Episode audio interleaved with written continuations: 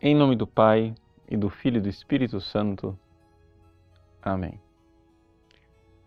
Meus queridos irmãos e irmãs, o Evangelho de hoje, tirado do capítulo 5 de São João, Jesus entra numa polêmica com os judeus a respeito do repouso no sábado. De fato, Jesus acaba de curar um homem que estava doente há 38 anos e ali ele fez esse prodígio, esse sinal no sábado.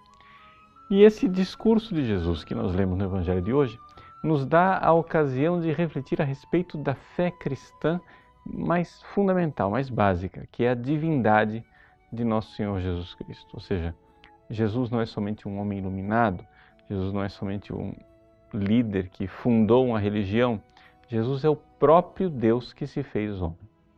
Agora, essa doutrina, que é a doutrina fundamental do cristianismo, é exatamente ela que é mais contestada no mundo atual. Por quê? Por uma razão muito simples.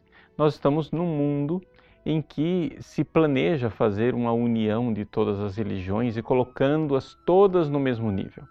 Ou seja, as religiões são todas importantes, cada uma dessas religiões, segundo dizem, colhe um aspecto da verdade de Deus. Então, é, digamos assim, Deus é tão grande, tão difícil, tão inacessível, que a mente humana não é capaz de captar toda a sua verdade. Então, as várias religiões captam pedacinhos dessa verdade. É a famosa é, parábola do elefante e dos cegos. Cinco cegos que nunca viram um elefante, de repente vão lá ter a sua experiência do elefante. Não é? Um vai e abraça a pata do elefante e diz: O elefante é como uma coluna. O outro abraça a tromba do elefante e diz: Que nada, é, parece uma coisa esponjosa, como uma mangueira. O outro abraça a cauda do elefante e diz que nada, o elefante é como se fosse um pequeno chicote com um pompom na ponta. O outro abraça a presa do elefante, o marfim, e, e, ali ele diz: Não, o elefante é duro, rígido, vocês estão todos errados. O outro abraça a orelha do elefante e diz que o elefante é como um couro. E assim começam a brigar entre si os cinco cegos, cada um colheu um aspecto do elefante. Na verdade, nenhum deles está errado. O elefante é tudo isso, mas é muito mais do que tudo isso. Então, essa ideologia conciliadora das várias religiões dizem o cristianismo ele colhe um aspecto de Deus, o islamismo um outro aspecto, o budismo outro aspecto, o shintoísmo outro aspecto. E nenhuma das religiões precisa se degladiar uma com a outra porque são todas verdadeiras, cada uma acolheu um aspecto de Deus. Mas existe um problema. De todas essas religiões, existe uma que diz que Deus se fez homem e aqui está né, o ponto de é, polêmica. Por quê? Porque eu posso dizer que Maomé colheu um aspecto de Deus, porque Maomé não é Deus.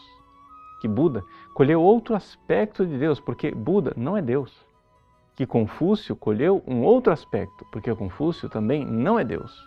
E que na doutrina espírita os espíritos colhem um outro aspecto, porque esses espíritos que se revelam não são Deus.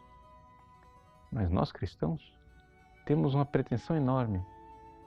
Jesus não é um profeta de Deus. Jesus não é um iluminado. Jesus é o próprio Deus que se fez homem. Jesus é Deus em pessoa. E, portanto, nós não podemos dizer que ele colheu um aspecto de Deus, porque ele é Deus.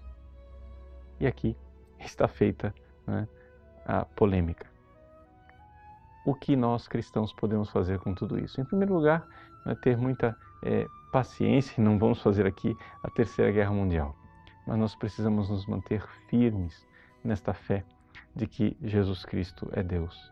E não vamos agora adaptar a verdade que Deus revelou simplesmente para é, sermos aplaudidos pelo mundo que nos rodeia.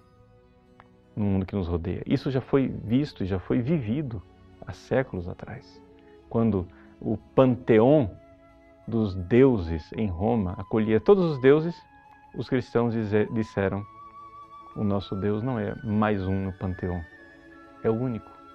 Portanto, os cristãos foram perseguidos e derramaram seu sangue durante três séculos. Mesmo que tenhamos que derramar o nosso sangue por Cristo, professemos a fé e não deixemos de atestar. Ele e o Pai são um só Deus. Deus abençoe você. Em nome do Pai, do Filho e do Espírito Santo. Amém.